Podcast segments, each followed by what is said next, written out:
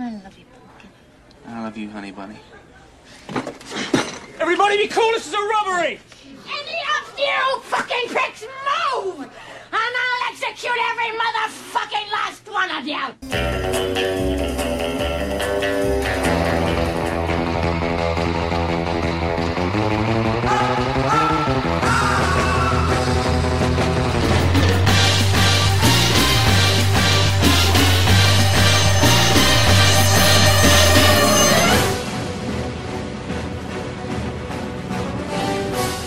Estás entrando al mundo del cine y su música.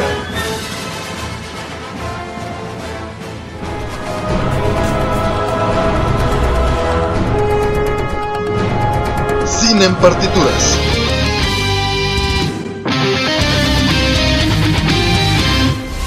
Hola, soy Robert García.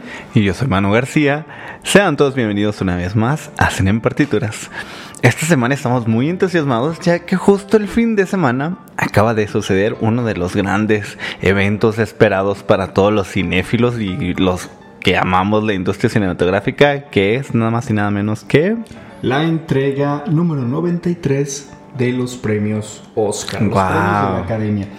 Y la verdad, Manu, es que bueno, si no tuvieron oportunidad, hicimos una transmisión justamente nosotros en vivo en nuestras redes Así sociales. es, Robert. Vayan a en Facebook a Cine en Partituras o en Instagram en Cine en Partituras y vean nuestro video que hicimos ahí, donde hacemos una lista de predicciones y créanos que no fuimos, no estuvimos tan lejos, la verdad, de los posibles ganadores. Sí, eso estuvo muy padre. Sí, así es que ve, métanse, dura 23 minutos, véanlo y ya después hacen la comparación con este podcast para que comprueben lo que les estamos diciendo.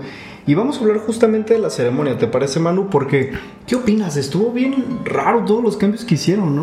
Así es, Robert. En verdad, eh, yo me quedé sorprendido, me quedé con un buen sabor de boca. Creo que en esta ocasión, por primera vez, sentí que de alguna manera te invitaban a formar parte de, ¿no? Tenía como este ambiente cálido, con este ambiente de ser parte de. Hubo muchas recurrencias hacia la cuarentena, hacia el COVID, hacia qué fue antes y después para esta ceremonia. Y creo que a mí se me hace una decisión inteligente. A mí me gustó, me gustó, la verdad. Yo creo que necesitaban refrescarse los Óscares y... De hecho, lo único triste fue ver el teatro Kodak vacío completamente porque Pero también le da como un tono de nostalgia, ¿no? Porque era como de que, ay, verlo y era como lo que no pensaban, ¿no? Que, que Claro. pasó, pasó algo que era impensable, digámoslo, ¿no? Exacto. Y bueno, vamos a platicarles ya de, de esta, de esta entrega. La verdad es que estuvo bastante padre. Y, como les dice Manu, sí hicieron muchísimos cambios, incluyendo el orden en el que entregan. Eso fue lo más inesperado, ¿eh? Lo que sorprendió a todo el mundo y fue lo más este comentado en redes, exactamente. Por lo regular, iniciaban todos los premios entregando a mejor actor de reparto y a mejor actriz de reparto. Y en esta ocasión dijeron: No, vamos a empezar con mejor guion. No, se fueron como con lo con algo grande, o sea, Sí, para mí como de que wow, Sí, ¿qué antes- está pasando, no? Guión son de los premios que dan a la mitad o casi al final porque son uno de los más importantes. Y la verdad es que yo me quedé como, de- hasta en un momento pensé, dije, ¿me, me conectaría tarde? Exactamente, sí. Pero, pero no, otra cosa también interesante es que hubo una capacidad reducida obviamente de asistentes, hubo una combinación al igual que en los Globos de Oro presencial y online y no hubo presentador nuevamente, no hubo un presentador oficial, sino que hubo varias intervenciones de los mismos participantes o, o personas que estaban ahí como, bueno, como parte de los galardonados también. Nominados, exactamente. digo, perdón, de los nominados, exacto, como presentadores y la verdad es que estuvo, tuvo un toque interesante, me gustó, me gustó bastante. Muchos lo pudieron haber visto en, distintas televiso- televisoras, tanto ah, nacionales como internacionales. Y pues bueno, ya, ya vamos a hablar, vamos a empezar a hablar para hacer un poco, ir dando nuestras opiniones y puntos de vista acerca de cada uno de estos premios. Y vamos a iniciar con lo que fue el primer premio otorgado a Mejor Guión Original. Y aquí los nominados a Mejor Guión eran cinco. El primero de ellos era Aaron Sorkin por El Juicio de los Siete de Chicago, Lee Isaac Chung por Minari, Emerald Fennell por Promising Young Woman, Shaka King por Judas and the Black Messiah, junto con Will Belson, que también escribió el guion con él, y Darius Murder y, Murder y su hermano con Sound of Metal. Y aquí, ¿cuál fue nuestra predicción, Robert? ¿Te acuerdas qué fue lo que comentamos? Bueno, nuestra predicción, yo quería honestamente que se lo dieran al juicio de los siete de Chicago porque para mí fue una película muy bien contada. Era un tema un tanto complicado, yo decía tal vez aburrido de entender o de ver un juicio. Decía, Sí, son aspectos legales que no es tan sencillo eh, darle un ritmo y una, No, hombre. a- una información agradable para el espectador y la verdad es que no, no, se siente para nada el un juicio. está tan bien hecho. Además que la historia radica en eso, ¿no? Que es un juicio, juicio. enorme que duró Exacto. muchísimo tiempo y la realidad es que en la pantalla se ve como así. Sí, como Rapidísimo. Rapidísimo. Y yo la verdad es que justamente en la transmisión en vivo que hicimos, yo mencionaba que me hubiese encantado que se lo dieran al juicio de los siete, pero creía que por estrategia mercadológica y demás, muy probablemente tenían que ser equitativos y distribuir el premio con las dos directoras y dos guionistas que estaban nominadas, que era Chloe, Chloe Zhao y Emerald, Fan- Emerald que justamente dije, es probable que se lo den a ella. Y está en la transmisión, ¿eh? Lo pueden escuchar ahí. ahí. Que Robert lo dijo, ¿no? Voz, de profeta. Y aparte, ¿sabes qué? Yo creo que tenían, tenían que darle algún premio a Promising Young Woman, porque esta película justamente habla de una chica que dice, hey, ya, eh, es el movimiento, ¿cómo se llama este movimiento? Me Too, ¿no? Que exactamente. Habla de, de cómo de- de- se debe de parar todo este abuso de poder sobre, sobre el papel femenino, ¿no? Y la película habla de eso, justamente. Entonces, creo que Promising Young Woman tenía que llevarse algo. Y, pues bueno, decidieron darle a, a la directora y escritora Emerald Fennell justamente este premio de mejor guion. Que por cierto, Robert, yo quiero hacer un comentario. Eh, algunos de nuestros eh, radioescuchas recordarán que hace unas semanas estuvo aquí Belén Olalde, que Sí. está en Monterrey, y ella comentó, hizo como un tipo de sondeo en sus redes, y curiosamente a las personas que no les había gustado mucho de los de sus seguidores, pues eran justo las chicas. Muchas de las chicas que comentaron en sus redes decían que, Que no pues que, que no estaban como que no se habían quedado con un buen sabor de boca y que se habían quedado como un poco decepcionadas las Bueno. chicas. Eso es algo que creo que sí tienen mm, creo que sí, o sea, lo importante es que bien que mal aquí nos invita el diálogo esta película, ¿no? Definitivamente. ¿Y de qué va la historia rápidamente para que la vayan a ver al cine? Todavía está en el cine. Le pusieron Hermosa Venganza, muy mal título en español. En inglés se llama Promising Young Woman, que es una joven prometedora. Creo que lo hubieran puesto así y hubiera estado mejor. Trata de una chica que una, cuando estaba en su adolescencia a su amiga es abusada sexualmente por un grupo de chicos ahí en la universidad. La chica termina, su amiga termina suicidándose y ella sufre y, y lleva como esta carga, ¿no? Y entonces en venganza empieza a hacerse pasar por borracha en las, en las fiestas. Llega un tipo a querer, pues, ay, te ayudo, pero obviamente con toda la intención de sobrepasarse de ella. Claro. Y en pleno momento ella les cambia la jugada diciendo así como de, a ver, güey, no estoy borracha, ¿no? Entonces, nunca los ataca, nunca les hace nada malo, simplemente los, digamos, los hace sentir malas personas a- Claro. al hacerles ver que es lo que están haciendo está mal. Y bueno, va pasando el tiempo, pero ella trae- tiene muy consciente de que quiere cobrar venganza de aquella persona que lastimó a su amiga. Y de eso se trata la película. La verdad es que no quiero spoilerear porque soy muy bueno haciendo spoilers. Entonces, la película da muchos giros, de repente inesperados, que yo sí dije, ah, órale, esto, esto no me lo esperaba. Y Sí, hay cosas sorpresivas, sí hay este una propuesta, bien decíamos, invita al diálogo y, y sí hay factores sorpresas, eso es como Claro. lo más lo más interesante y se maneja como por capítulos, si no me si no Sí. mal no recuerdo, Son y eso como- también lo hace como como que te va llamando, invitando a que esto se está acercando al final y cada vez dices, bueno, ya Es ya vamos en capítulos avanzados y Es una ya- película con propuesta. Finalmente sí trae una propuesta interesante, diferente, porque pareciera como si fueses a ver una película medio dominguera, pero resulta que no, si tiene un poco más de sustancia. Entonces, pero es tan rápido. Son dos horas, pero la cuentan de una manera Sí, no, tan no. rápida que no la sientes y dices, a ver, ¿qué, qué estoy viendo exactamente? ¿Sabes? Es como bien raro. Que por cierto, cuando salimos de, de la función, comentaba Robert, no sé si recuerdas, que, que había propuesta interesante, la propuesta de colores, la paleta de colores, la cuestión de la banda sonora, había este arreglo de la canción de Britney Spears. Incluso comentamos que hay una canción de Paris Hilton que estaba ahí, que era como de, a ver, ¿qué está sucediendo? ¿Cuál es el objetivo? Y al final del día era justo porque estas cantantes que han sido pues a lo largo de, de la música pop, algo reconocidas, fueron justo violentadas en redes por muchísimos de nosotros, incluso por repostear los memes, Claro. imágenes, y es como se denigra la imagen de la mujer. Creo que sí tiene algunos aspectos atinados muy importantes y como una vez insisto, pues sí, ¿no? Hay como este, esta reflexión después de... Y creo que mm, por muchas razones puede, ten- puede ser del agrado de- del público. Oye, ya nos llevamos el primer bloque y apenas estamos hablando de una de un, de un ganador.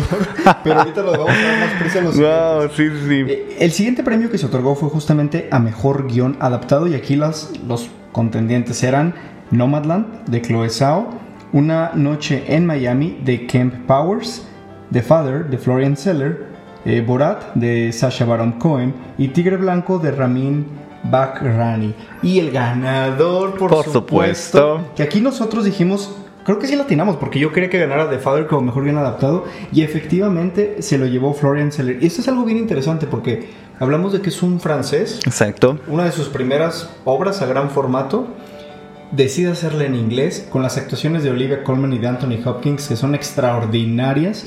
Que yo quería que esta se llevara la mejor película, pero me quedo muy muy contento que la hayan mejor dado mejor bien adaptado porque en realidad está extraordinariamente contada. Entonces, qué bueno, qué bueno que se llevó este premio, la verdad quedó satisfecho con esta con este galardón. Sí, definitivamente tienen que ver The Father. Si no han tenido la oportunidad de ir al, al cine, por favor, véanla. Es una película que los va a dejar boca abiertos. Van a correr algunas lágrimas y no saben de lo que se están perdiendo si creen que no vale la pena.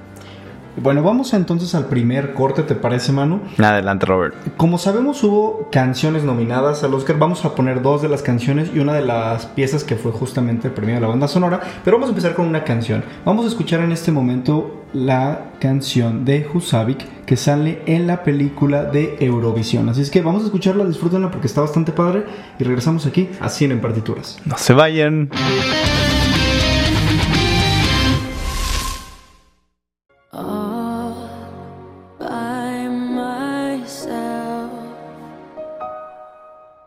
This great big world before me but it's all for someone else.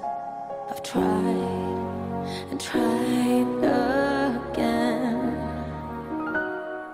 to let you know just where my heart is to tell the truth and not pretend. All I needed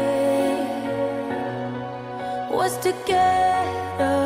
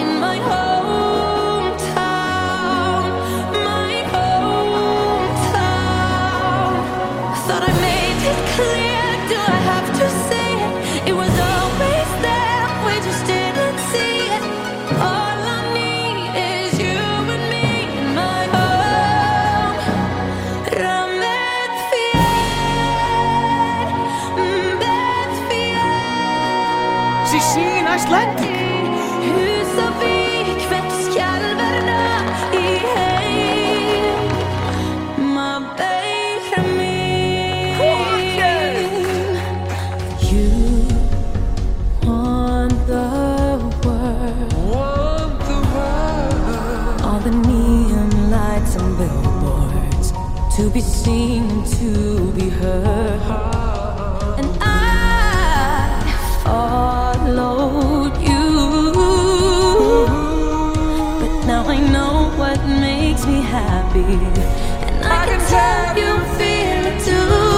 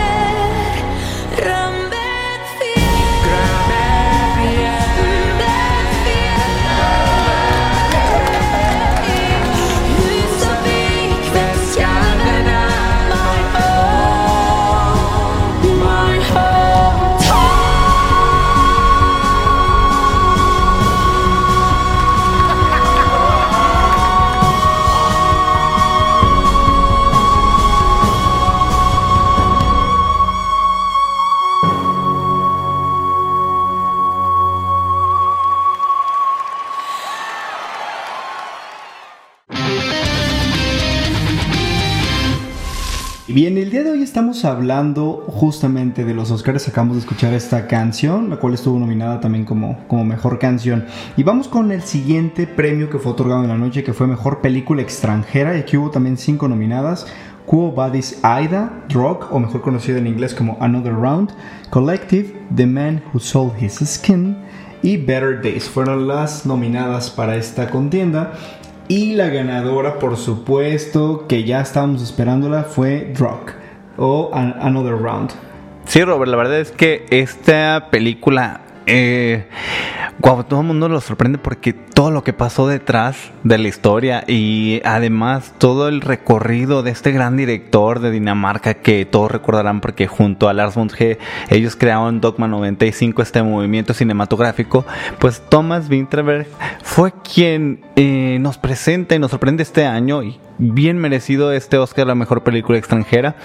Y hay muchísimos motivos de por qué hablar de esta película, entre ellos pues que falleció lamentablemente su hija el año pasado justo en el rodaje de, la producción y es algo lamentable porque de hecho de, ese es el gran mensaje de, este largometraje es eh, disfrutar la vida, es como uno maneja la vida.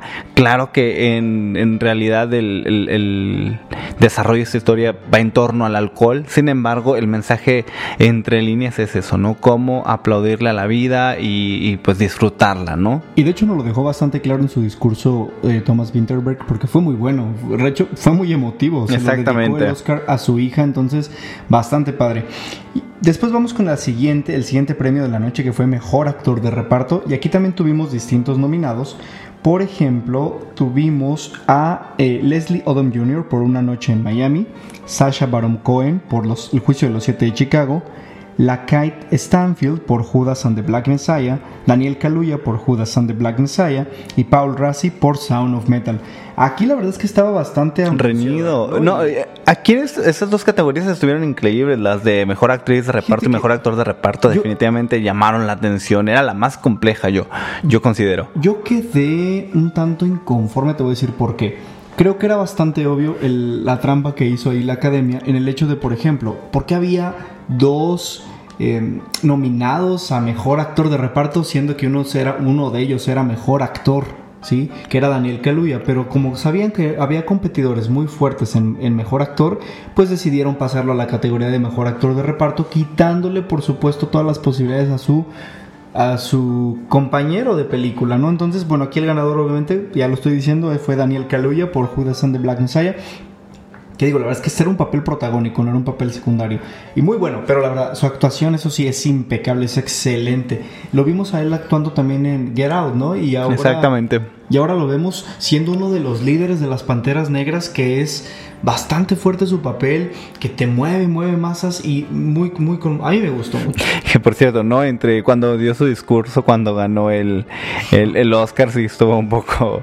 eh, al principio algo formal y terminó un tanto desa- desatinado, pero fue divertido. Yo creo que fue de los momentos Más menos cómicos. inesperados y cómicos de la, de la, de la noche, ¿no? Después el siguiente premio que tuvimos fue Mejor Peinado y Maquillaje. Y aquí tuvimos distintos nominados, por ejemplo, Ma Rainey's Black Bottom o La Madre del Blues, que está en Netflix, la pueden ver ahí. Hilly Billy Legacy, que también está en Netflix. Emma, eh, la película de Monk y la película de Pinocchio, Pinocchio, ¿no? Porque está en eh, italiano. Eh, y aquí el ganador fue justamente La La, Madre la del madre, Blues. exactamente. Mm, bueno, El- creo Ajá. que, no sé, no sé. Yo la verdad es que, por ejemplo, yo, yo había dicho en las predicciones que se lo daba a Hilly Billy Holiday simplemente por las caracterizaciones. La caracterización que hacen de Glenn Close es extraordinaria. Y acá la verdad, mm, no sé, no me convenció tanto. Digo, tal vez a lo mejor el hecho de ver a Viola Davis como toda sudorosa o ese aspecto que tenía la piel, tal vez a eso le dieron el Oscar. No lo sé. No, no me encantó este Oscar. Sí, No, es que vayan y revisen esta transmisión porque sí, nosotros para Sin Invertiduras no debía ser la ganadora, pero eh, una vez más, insistimos, ustedes pueden emitir ju- su juicio, vean la película, está en Netflix Y pues lo mismo pasó y sucedió con maquillaje. La misma película fue premiada. Vestu- Vestuario. Vestuario y maquillaje. Sí, vestuario, exactamente. Y también, ¿no? Habíamos comentado sobre el- el- los nominados que estaban Mulan, Pinocchio, Monk, eh, Emma, que yo insistía, ¿no? Esta película de, de época en donde vemos a Anya Taylor Joy. Eh, Yo creo que ellos deberían. eh, Emma debería haberse llevado el premio porque eran vestidos padrísimos. La verdad es que ya habíamos comentado, mano, y creemos que la madre del blues, está bien, pero ustedes vayan y véanla. Siento que todo es. Quisieron hacerlo todo tan perfecto que le quitan parte del realismo a la película. Yo, en, en el momento en que empecé a ver la película, dije: Están en un set, o sea, se notaba que era un set Exactamente. totalmente, ¿no? Y dices, "Mm, no sé, algo de eso no me gustó, como que lo vi todo así como, ah, tan cuidadito que dices, ay, claro que no, la gente no andaba así en esa época, o sea, es imposible. Pero bueno, eso es nuestro, es nuestro punto de vista. Véanla, ahí está Netflix y ya eh, nos darán ustedes su opinión. Vamos con el siguiente premio, que fue Mejor Director. Por primera vez pusieron este premio que siempre lo dejan al final. Muy, muy al inicio. de la- exactamente, sí fue sorpresivo, fue como de, ¿qué, qué está pasando, no? Y bueno, ¿quiénes fueron los nominados a Mejor Director? Tenemos cinco nominados. Fue Chloe Zhao por Nomadland, David Fincher por Monk, Lee Isaac Chung por Minari, Emerald Fennell por Promising Young Woman y Thomas Winterberg por Another Round. ¿Y quién fue la ganadora? Que ya lo habían, ya lo sabíamos porque se lo habían dado los Globos de Oro, entonces era muy, muy, muy probable que se lo dieran aquí en el Oscar. ¿Y quién fue, mano? Sí, exactamente, fue Chloe Zhao por eh, Nomadland.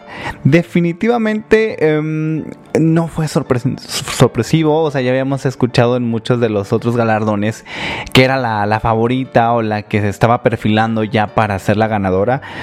Yo en la transmisión decíamos, ¿no? Por esta cuestión de eh, Thomas Winterberg, que fue alguien que hizo grandes aportaciones a la cinematografía. Hubiera sido increíble que se llevara el premio. Y pues por cuestiones subjetivas yo decía, ah, Minari. eh, me hubiera gustado también que ganara Lee Isaac Chung. Y pues bueno, la mayoría de los de los espectadores estaban como de, ah, sí, claro, se tiene que llevar el premio. Y es una buena película. Nomadland, eh, bien ganado.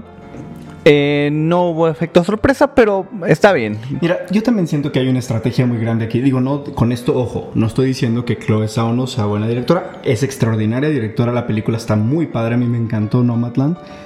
Pero sabemos que hay un estudio muy muy fuerte que es Disney y es eh, Marvel quien está atrás de esto. ¿Por qué? Porque justamente Chloe Zhao es la directora de Eternals. ¿sí? Digo, y saben que a mí me encanta Marvel y todo esto.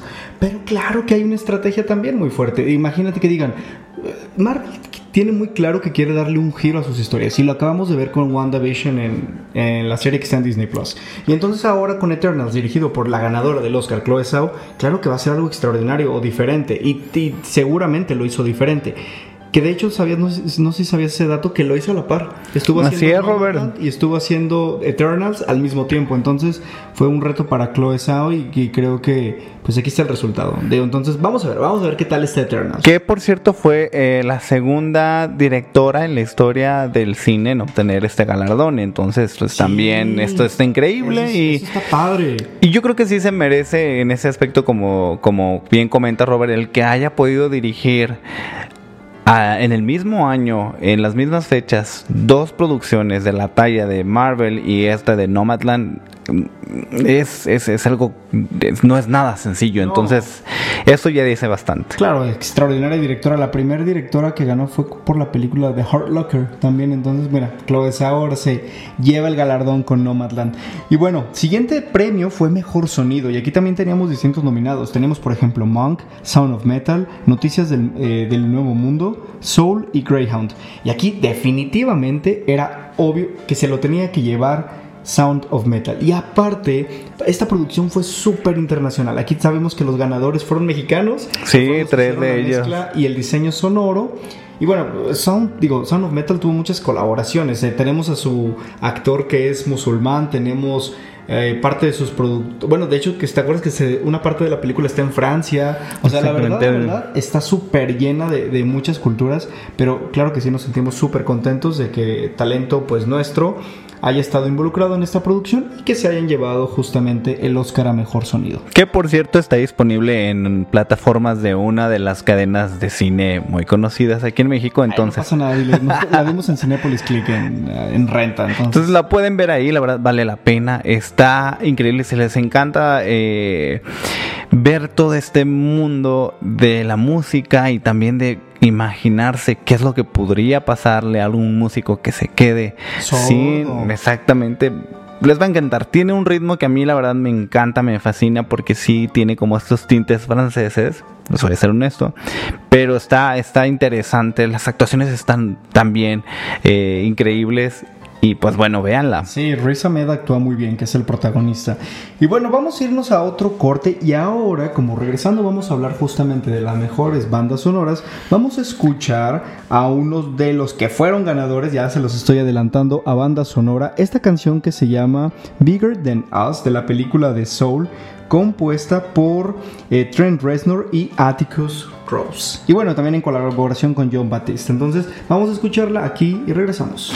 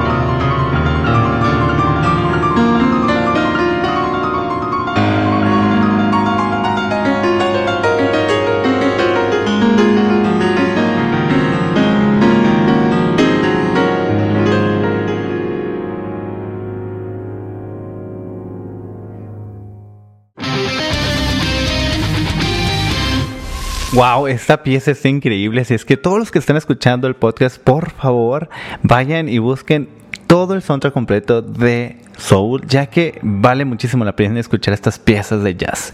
Bueno, ahora vamos a pasar esta categoría que para muchos, bueno, también para nosotros fue increíble, pues poder ver cómo premian también a los cortometrajes.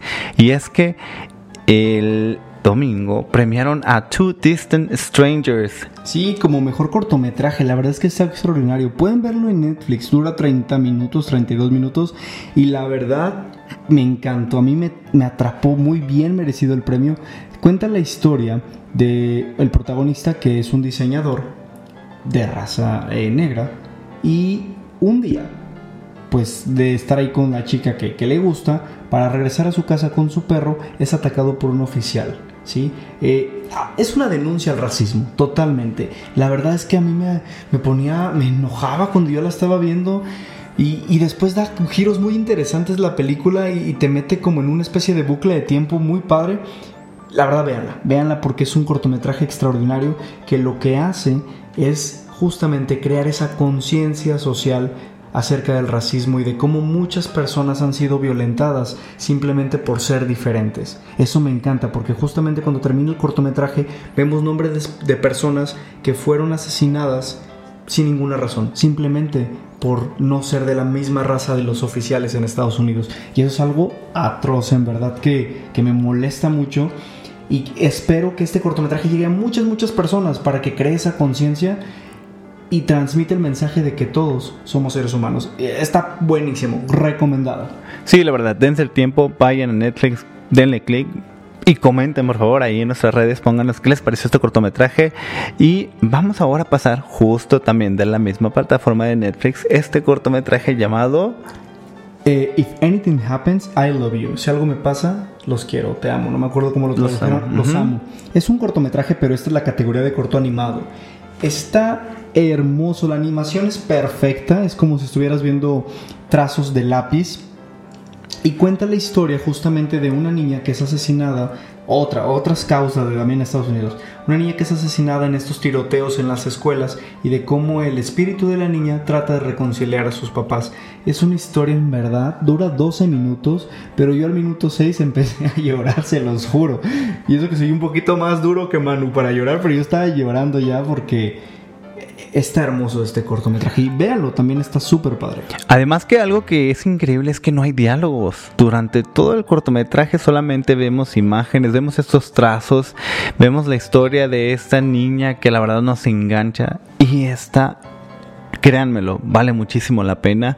Era el favorito, ya estaba de alguna alguna manera cantado, pero es que Se lo merecía. Está mu- muy, muy bien realizado y en verdad creo que es un mensaje, una vez más, que, que a muchos puede, eh, incluso quienes no hayan pasado por esta situación, la verdad es que te da esta, esta capacidad de, de empatía, ¿no? De ponerte en el zapato de las familias que quizá han pasado por esta situación. Qué triste, en verdad. Exactamente, Robert. Y bueno, hablando de animación, vamos ahora a la mejor entrega de mejor película animada, que también había cinco nominadas. La primera de ellas era Soul, que dijimos que iba a ganar Soul, y efectivamente ganó Soul.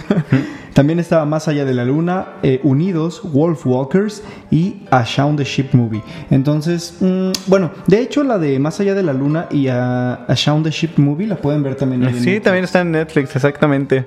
Y pues era más que obvio que Pixar se llevara esta, este galardón porque Soul es una película muy buena, o sea, es una película en verdad muy, muy bien hecha, la animación es de 100, o sea, la verdad es que cada vez Pixar avanza más en sus animaciones y lo vemos claramente en Soul, simplemente fíjate en la piel de los personajes. Y bueno, y a pesar de, de la animación que a mí me gusta mucho, la historia es un tema muy complejo que lo aterrizan de una manera muy simple. Entonces es hablar del alma.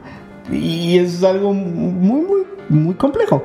Y la verdad es que a mí me encantó Soul, una de mis películas favoritas también del... que se estrenó, ¿te acuerdas? En diciembre del 2020, o sea, justo ya terminando el año. Sí, esta historia la verdad vale la pena, les va a encantar, véanla en familia, es adorable.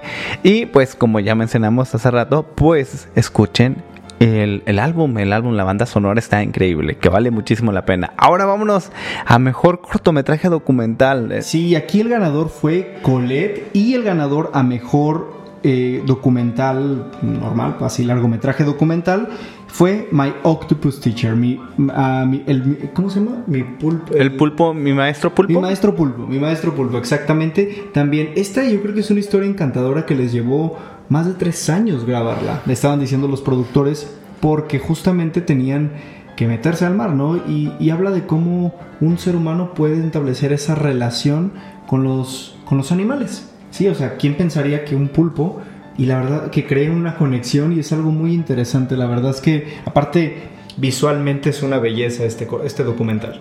No, y además la banda sonora también que arropa todas estas imágenes de, de este documental. Vale muchísimo la pena y la verdad es que la misma música como plasma emociones además de las imágenes que ya vemos. Entonces véanla, véanla, tómense el tiempo.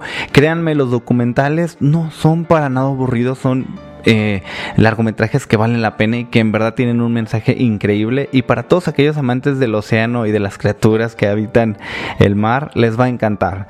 Ahora vamos al siguiente premio, mano. Mejores efectos especiales. Ah, Y sí, por sí, supuesto que aquí, claro que lo dijimos y yo lo esperaba y yo lo quería. Estaba nominado Cielo de Medianoche de George Clooney. Estaba nominado, por supuesto, Tenet de Christopher Nolan, Mulan, The One and Only Ivan y Love and Monsters, de Amor y Monstruos, que también está ahí en Netflix. Y por supuesto que el ganador fue Tenet. La verdad es que estaba enojado de que no lo hayan considerado en ninguna otra categoría más que en efectos visuales y en... Ay, En sonido, ¿no? en- sí, pero la verdad, claro que se lo tenía que llevar. O sea, fue la única película que puso un avión de real a chocar en un hangar, ¿no? Entonces, los efectos, la verdad es que valían la pena de Tenet. Oh, por cierto, es dirección de producción, no es Dirección de sonido, perdón. Sí, la que la otra nominada. Sí, por cierto, vayan a YouTube, vayan a Spotify y escuchen nuestro especial de Christopher Nolan, que justo hace unos meses decíamos que queríamos que Christopher Nolan tuviera más de, de dos nominaciones. Lamentablemente no fue así. Sin embargo, sí se llevó una estatuilla, así es que bien merecido para Christopher Nolan. Exactamente. Y ahora vamos a otro de los premios más esperados de la noche que fue Mejor Actriz de Reparto. Ay, Robert, esta Estuvo cardíaca, ¿a poco no, man? Bueno, para nosotros porque Es que era indiscutible que había mujeres talentosísimas, actuaciones increíbles, personajes que eran entrañables y que, y que decimos, es que, es que, es que ¿cómo? ¿Cómo no premiar a todas? Estaba súper difícil. Y las nominadas eran Jung Yoo Hong por Minari, Amanda Seyfried por Monk, María Bakalova por Borat, Glenn Close por Hilly Billy Legacy y Olivia Colman por The Father. La verdad nosotros habíamos dicho en nuestra transmisión en vivo que las dos merecedoras del premio a la academia eran las abuelitas de las historias. Exactamente. Justamente, ambas interpretan abuelitas. Eh, Jung Jung Hung interpreta a la abuelita en Minari y Glenn Close la abuelita en Hilly Billy Legacy. Completa, personajes completamente diferentes, ¿no? Porque, por ejemplo, Glenn Close era el personaje fuerte, ¿no? Esa, esa abuelita Más que duro. dice, tomo el rol de mamá para hacerte entender lo que es la vida. Sí, encarrilar, ¿no? A todos los miembros de su familia. Y por otra parte, el personaje de Jung Hoon, que en Minari, es como una abuelita bien cool, porque es una, es una abuelita que nadie le enseñó a ser abuelita. Entonces ella está aprendiendo en el proceso y en verdad te roba, te roba el corazón totalmente su personaje. Y justamente es ella quien se lleva el Oscar. Habíamos escuchado algunos comentarios de personas que estaban haciendo la transmisión de que se lo robó a, Glenn Close, pero la verdad está, pero la verdad es que Digo, Glenn Close es muy buena y yo creía que también ganara ella, pero también se lo merece muy bien Jung Jung Hoon. Su personaje es muy bueno. La verdad yo estaba fascinado. Yo, yo fui a ver eh, el, el estreno de Minari y yo estaba... Ah, yo me quedé con un sabor de boca espectacular. Para mí, Minari se queda entre mis favoritas en- de, de- de toda la vida. Para mí, Minari significa muchísimo. La verdad, me encanta la historia. Y es que el personaje de la abuela en Minari es in- entrañable. Y yo, tal cual lo pueden ver ahí en, en la transmisión que hicimos el domingo, yo, para mí era como, ella se tiene que llevar el, el, El Oscar. el Oscar. Y bien merecido, aparte, aparte fue súper encantadora cuando dio su discurso. Su discurso fue buenazo. buenazo, a mí me Es divirtió mucho. Simpaticísima, súper linda. Y, y bueno, creo que también fue algo de las cosas interesantes, divertidas de la ceremonia. Oye, y el baile de Glenn Close, ¿no? Ah, sí, También. claro, ¿no? Bastante divertido.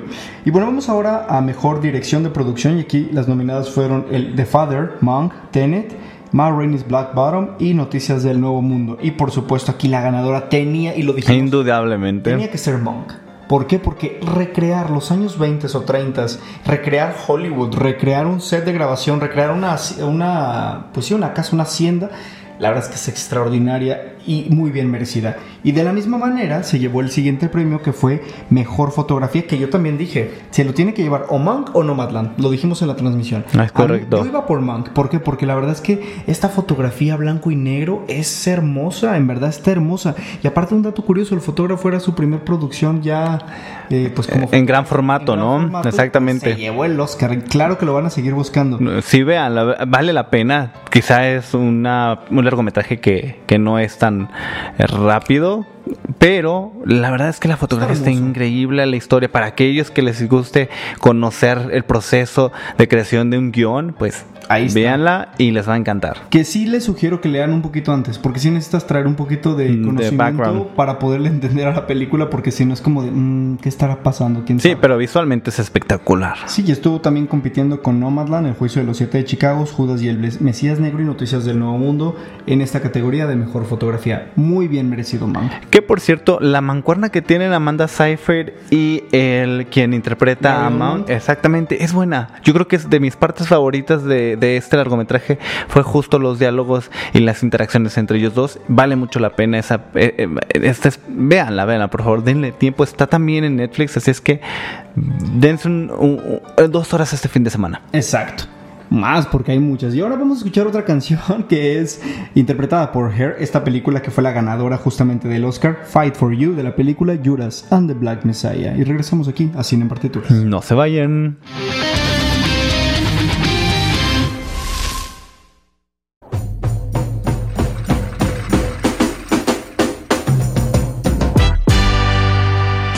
Baby girl. Hey. I got a few deliveries for you to make. You mind dropping them off on me? Gotcha. All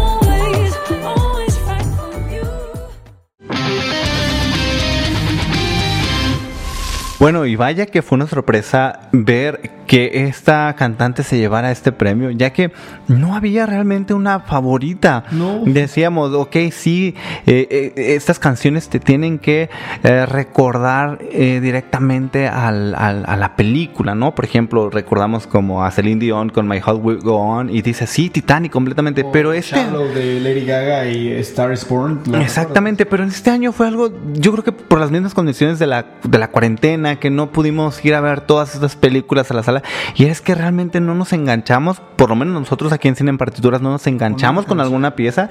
Para mí la favorita era la del Juicio de los Siete, la verdad es que la, la letra y la, y la canción a mí exactamente me, me atraparon. Fíjate que muchos decían que la probable era la de Speak Now de Una Noche en Miami, aunque y otro mu- mucha parte de la gente creía que iba a ser la de EOC de Laura De Laura Pausini, ¿no? porque fue la que ganó en los Globos de Oro, entonces decían, ah, pues eh, muy probablemente se repita y fue una super sorpresa que Her se llevara eh, el Oscar por Five for You, pero bueno, ya la escucharon, está, está padre.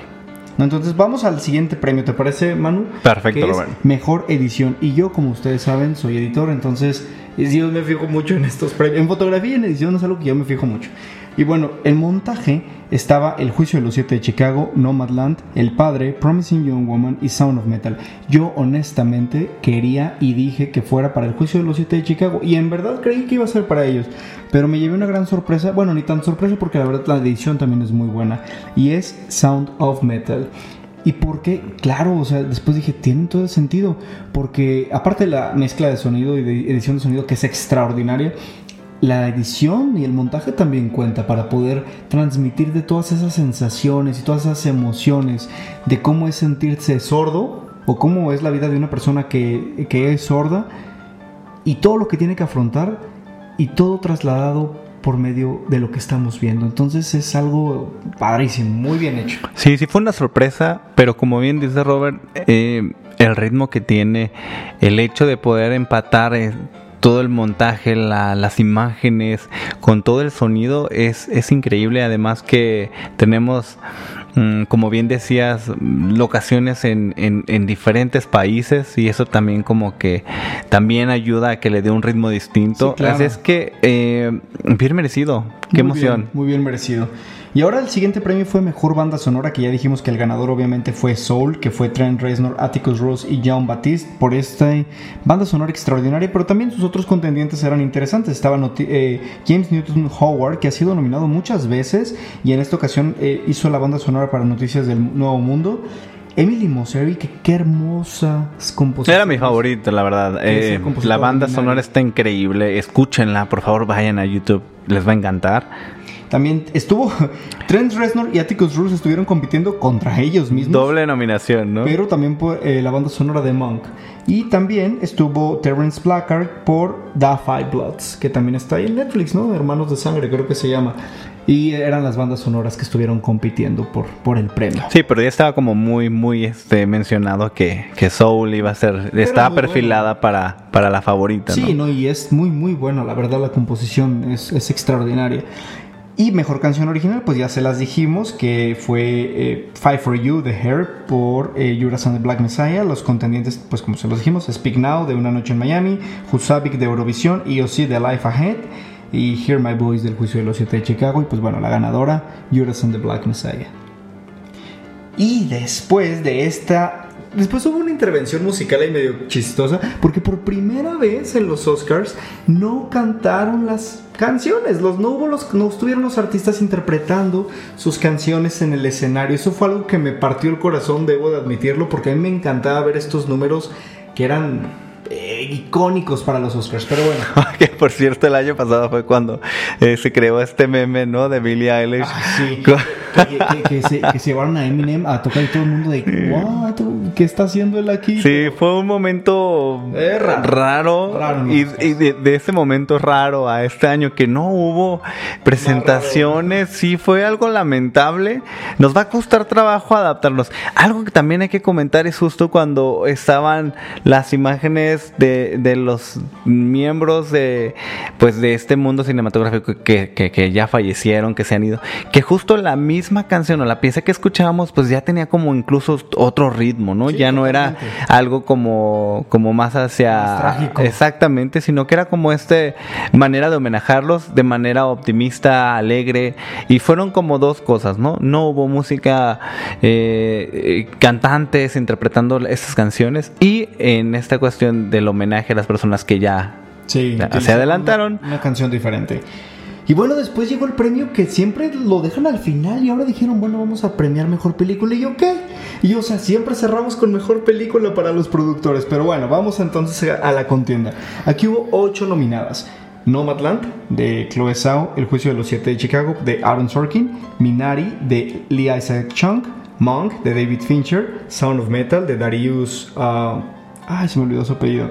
De Promising Young Woman de Emerald Fennell, Judas and the Black Messiah de Sasha King y The Father de Florian Zeller. Ellos fueron los nominados, las películas nominadas.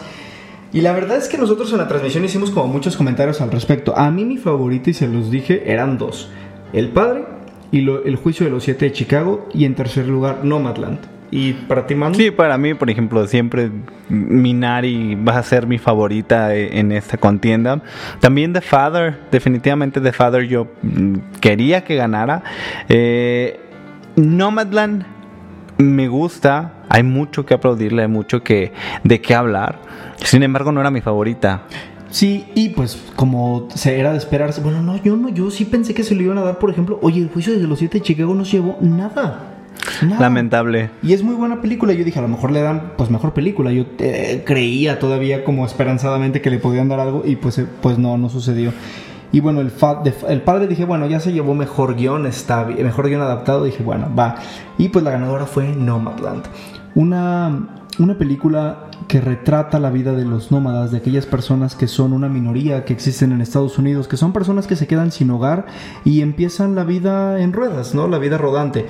Habíamos hecho una crítica al respecto de que Chloe Zhao le da una perspectiva diferente, sí, en vez de mostrarte la parte cruda, cruel y triste de la vida de estas personas, te muestra como el aspecto interesante o un tanto morboso de decir, ah, mira, qué cool, qué padre viven, ¿no? Tanto optimista, digamos. un tanto optimista y bueno, ya es acompañado por una fotografía hermosa, unos paisajes increíbles de los desiertos en Estados Unidos y el- la interpretación de Frances McDormand que hace esta introspección a su personaje es sin duda alguna exquisito, o sea, la verdad es que es muy muy bueno. Es una película muy contemplativa, definitivamente, es sentarte a admirar lo que estás viendo, hacer conexión con el personaje y conectar a través del personaje con la naturaleza que nos está proponiendo la directora. Entonces, eso es Nomadland. A mí me gustó, a mí sí me gustó bastante. No creí que fuera a ganar mejor película, o más bien yo no quería que esta fuera la ganadora, pero tampoco estoy enojado con el, con el resultado. Está bien. Sí, de hecho, algo que hay que rescatar de, de Nomadland es justo que los actores o quienes acompañan a Frances McDormand a lo largo del largometraje eh, son personas que en la vida real son nómadas, Exacto. que incluso pueden encontrar a uno de los personajes que tiene un canal en YouTube y que habla justo de la vida del nómada. Y creo que por lo menos sí se focalizó y se, se le dio este como spotlight a, estas condiciones de vida que son muchísimas personas que viven en esta condición. Sin embargo, am, pues hay como dos lados de la balanza, ¿no? Hay quienes no están tan contentos, hay quienes sí están contentos. Y ah, bueno, por cierto, hay algo que, mencionar sobre eh, Chloe Zhao, que Creo que su aspecto, su look era como muy congruente como con esta idea de, de no, no, no cargarse como... de minimalismo, de libertad, y eso está padre. Y también el mensaje que dio fue eh, bastante agradable. Si tienen oportunidad de buscarlo, eh, dense una oportunidad para que vean también cuál es la voz de esta segunda mujer en ganar el, el- el- Oscar como mejor directora. Y bueno, ya vámonos con los dos últimos premios. El premio a mejor actriz, que era una contienda, contienda súper fuerte. Aquí estaban nominadas Carey Mulligan por Promising Young Woman, Andra Day por USA vs. Billie Holiday, eh, Viola Davids por Ma Rainey's Black Bottom, Frances McDormand por Nomadland y Vanessa Kirby por Pieces of a Woman. Nosotros dijimos que nos encantaba Vanessa Kirby, la verdad su personaje me fascinó, pero la ganadora aquí fue Frances McDormand y bueno, creo que no hay más que explicar que lo que acabo de decir de su interpretación en Nomadland. Que por cierto ya este es su tercer ah, Oscar, ¿no? Sí. entonces de hecho, la está... convierte en la mujer con más Oscars como en la categoría de mejor actriz.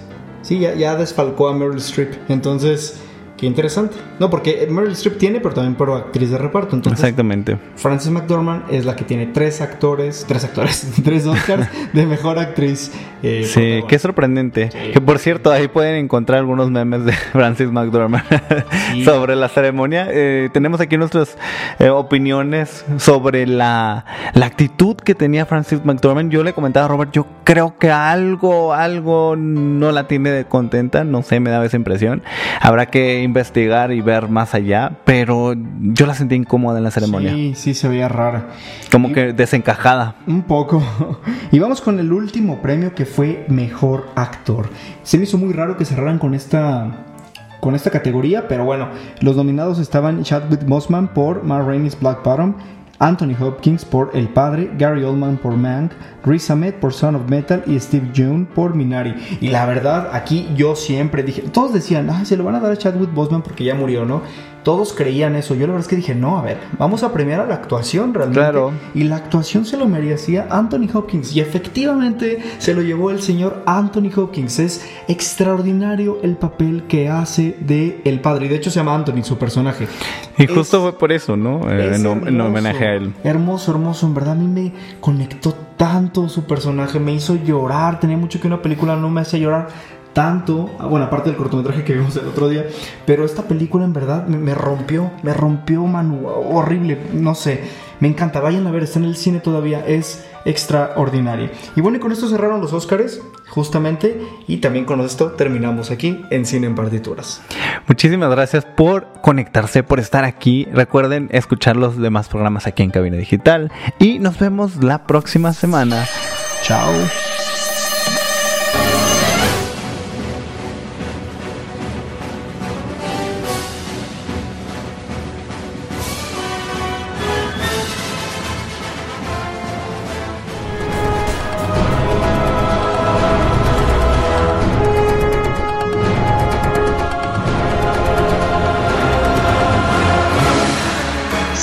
Partituras.